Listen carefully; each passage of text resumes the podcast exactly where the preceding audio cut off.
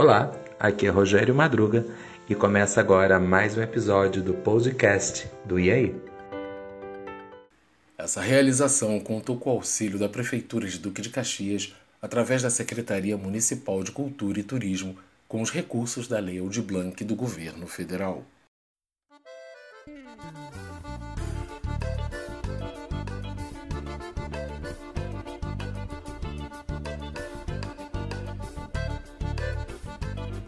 Eita, caro ouvinte, que essa história está sussa, não tá não?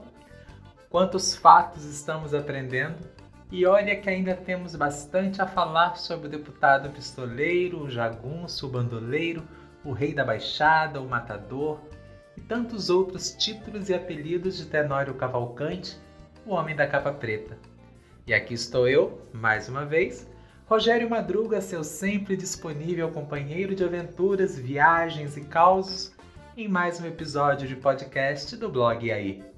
Antes de iniciar essa conversa, devo esclarecer que a Rua Albino Imparato, que mencionei no episódio anterior como Vila São Luís, começa na verdade no Jardim Pauliceia, passa pelo Parque Fluminense e termina na Vila Guanabara ou Parque Duque, como preferir. Após esse bairro, aí sim fica a Vila São Luís. Este seu contador de histórias lá do alto do satélite não conseguiu decifrar ou reconhecer as ruas do lugar. Apresento minhas desculpas para não dormir com culpas e perder sua amizade, o que prezo de verdade. Meu ilustre camarada, companheiro de aventura, nobre morador da Baixada. Na boleia do pau de arara, tomamos rumo ao sertão, vimos a miséria do povo lutando por um bocado de pão. Tendo a morte por companheira, amiga certa e derradeira, naquele pedaço de chão. Muitos críticos condenaram o cineasta Sérgio Rezende por sua visão romântica da vida de Tenório no filme O Homem da Capa Preta, de 1986, ganhador de vários prêmios no Festival de Gramado.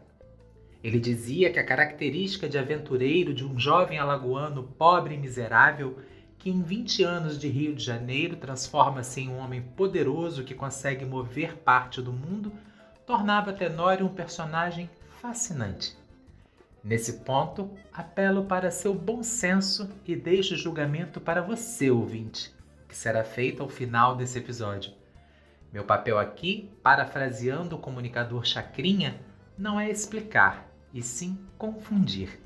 Isso mesmo, confusão, mudança de pensamento, iluminação das ideias.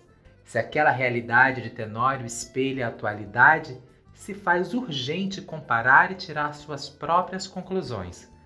Pistoleiro ou justiceiro, bondade ou assistencialismo, política ou coronelismo, povo ou gado. Mas voltemos ao homem, ele mesmo, o da capa preta. E como já percebeu, Tenório tinha sangue quente para matar e frio para não lamentar. Tocar a morte e assassinato eram sua realidade sentavam-se à sua mesa. Nunca ocultou esse fato e, ao que parece, nunca se arrependeu também. Formado advogado, foi defensor ferrenho do acusado, um oficial da aeronáutica, no famoso caso passional conhecido como crime da Sacopã, ganhando cada vez mais notoriedade e demonstrando sua proximidade aos militares, a justiça pelas próprias mãos. Sob a toga da justiça, a lei que impera é a da força, como viria a afirmar mais tarde o professor de História Jordan Luiz Menezes Gonçalves.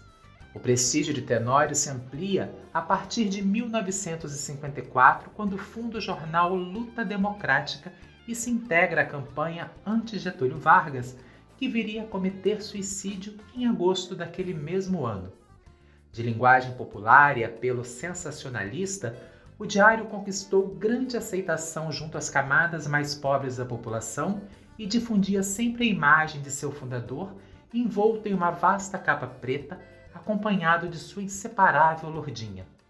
A capa foi trazida por um de seus apadrinhados, cuja formação em direito ele custeou em Portugal.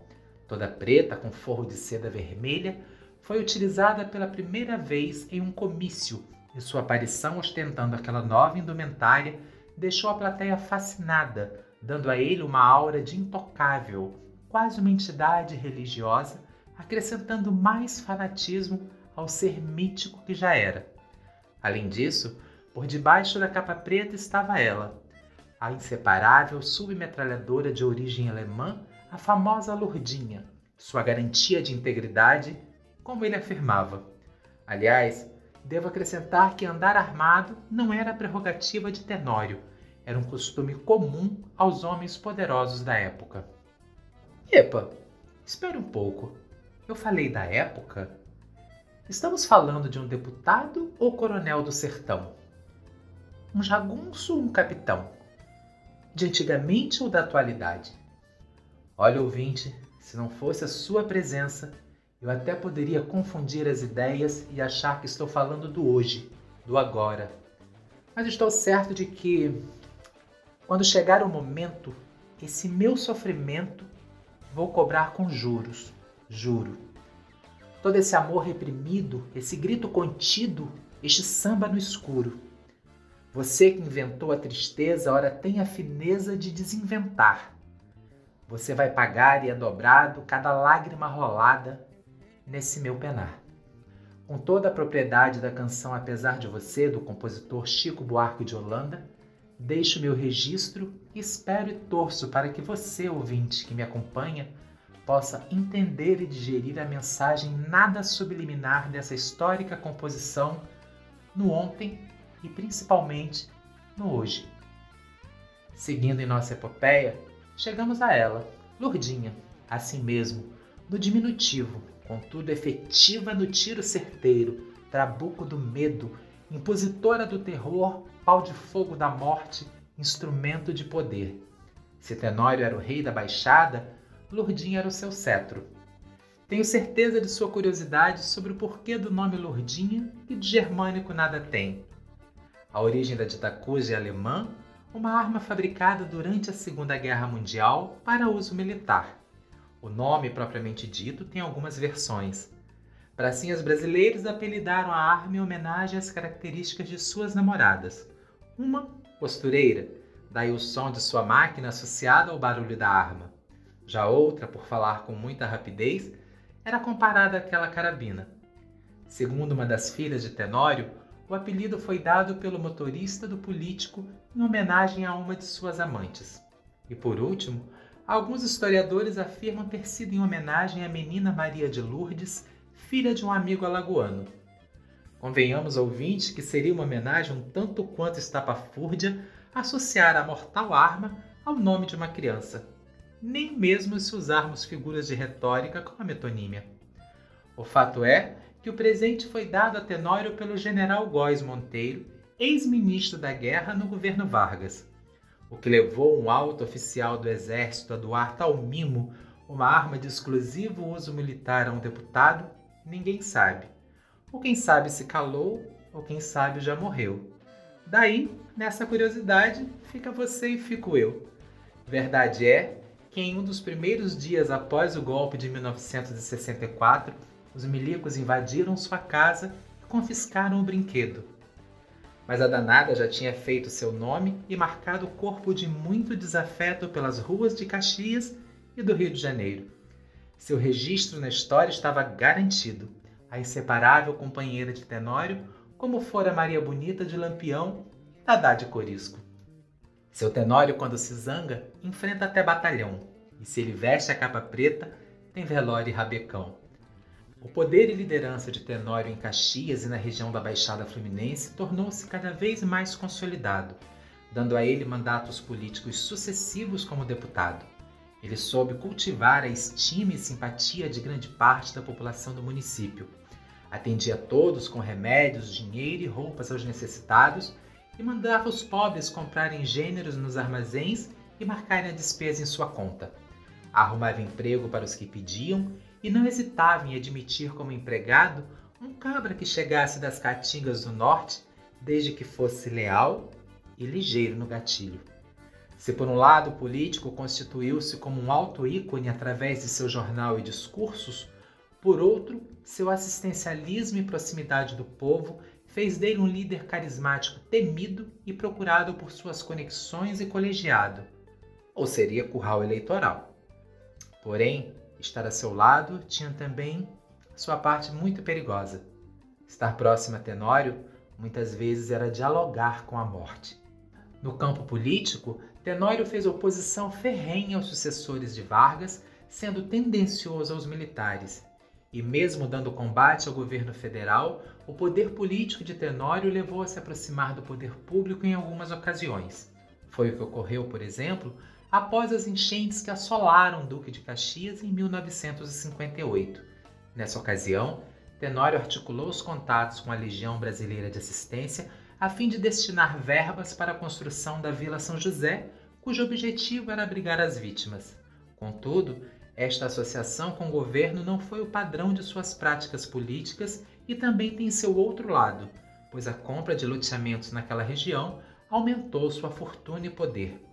Sempre envolvido em reviravoltas políticas, Tenório foi outra vez eleito deputado em 1958 e candidatou-se em seguida ao governo do estado da Guanabara e do Rio de Janeiro, perdendo ambas as eleições para a ala ideológica oposta, mesmo utilizando de seu jornal Luta Democrática de forma crucial e incisiva. Em seus pronunciamentos de candidato, denunciou seu oponente Carlos Lacerda, acusado de reprimir manifestações populares, procurando sempre se colocar junto ao seu eleitorado como herança daquele a quem sempre combateu, o populista Getúlio Vargas, tido como amigo dos pobres. Capitalizando sua fama de pistoleiro, estampava na capa do jornal: Cariocas, da trincheira fluminense acertarei o alvo, matarei a fome que está ceifando vidas de irmãos brasileiros. Não quero ser repetitivo, caro ouvinte, mas é impossível não comparar frases como esta com a realidade política atual. Postura, palavras, ideias e ideologias que utilizam a população como massa de manobra, principalmente. Daí a permanente necessidade cada vez maior da leitura, da informação, da busca e conhecimento dos fatos para que tenhamos opiniões e conceitos embasados no conhecimento e não nas fake news Aliás, fake news é um assunto já abordado de forma inteligente no blog aí pela jornalista Conceição Gomes. Vale uma conferida. Em uma conversa alterada, uma ferrenha discussão, ficou a turma alarmada com tamanha confusão. O ilustre baiano parlamentar da tribuna fez a acusação, chamou o rei da baixada de explorador e ladrão. Tenório sacou da pistola e, de arma empunhada na mão, fez o povo todo correr, gritando a pleno pulmão cabra, tu vai morrer. Um horror, um desvario se formou naquele plenário. O gavião baiano de penacho, apavorado como um canário, veio inchada no pescoço, na garganta um nó, um caroço, enfrentando o pistoleiro, mesmo com a arma em mira, a urina molhando o coeiro, disse apavorado: atira. O assustado parlamento pediu, o deputado Tenório atendeu, guardando a arma na capa, o baiano não morreu. Mas veja você, meu chegado, a vergonhosa situação, estava o baiano urinado, tinha molhado o calção. Estava findada a batalha, acabada a valentia, a autoridade baiana letrada, agora sem a relia, aprendeu naquele momento de pavoroso tormento a não levantar voz contra o rei da baixada. Rindo da situação do deputado urinado, cabisbaixo envergonhado, urina pingando no chão, afirmou o pistoleiro com força com decisão: Homem eu mato. Covarde não mato não. Esses versos narram o entrevero ocorrido entre Tenório Cavalcante e o deputado baiano Antônio Carlos Magalhães no plenário da Câmara Federal durante uma discussão em que divergiam sobre a conduta de um conterrâneo do baiano. Há quem diga que a apreensão de suas armas pelos militares teve influência direta de Antônio Carlos Magalhães, que ficou um bom tempo sem retornar à tribuna do plenário. Em 31 de março de 1964, teve início o um movimento que culminaria com o golpe de Estado, instaurando a pior fase da política brasileira, a ditadura militar, que perdurou até abril de 1985, findando dois anos antes da morte do questionável Tenório Cavalcante.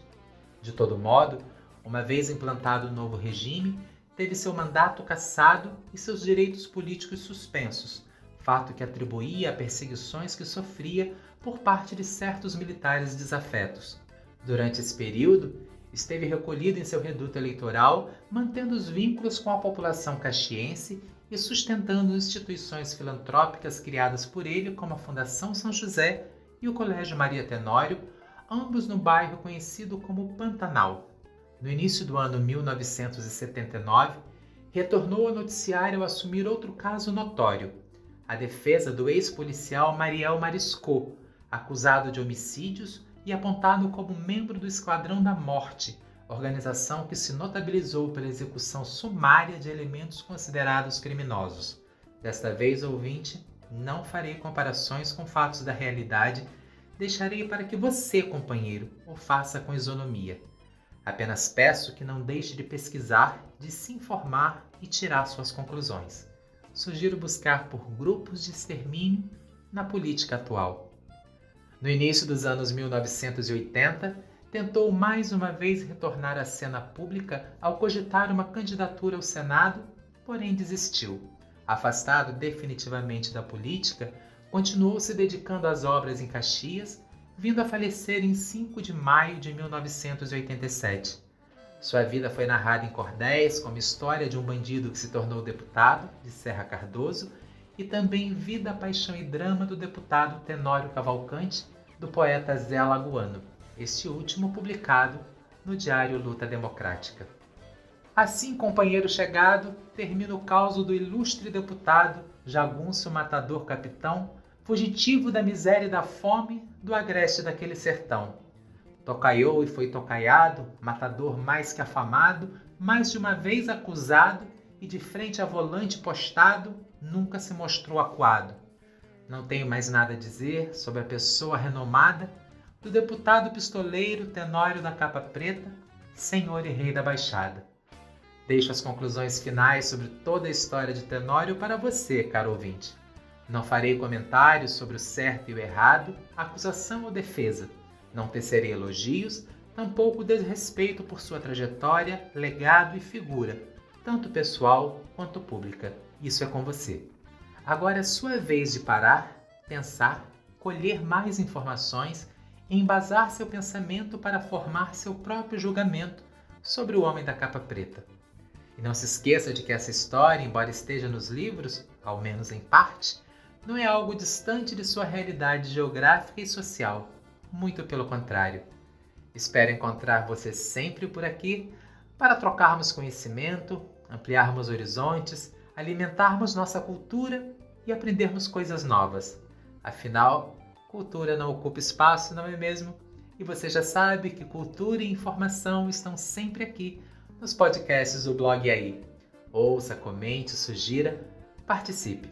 Grato pela sua companhia. Até nosso próximo encontro. Ah, e para fechar, um último cordel do poeta lagoano Enéas Tavares dos Santos, intitulado Cangaceiro Isaías. Deus é quem marca o destino de todo recém-nascido por isso é que o valentão, que seja o pior bandido, sempre há de encontrar um para deixá-lo vencido. Um forte abraço.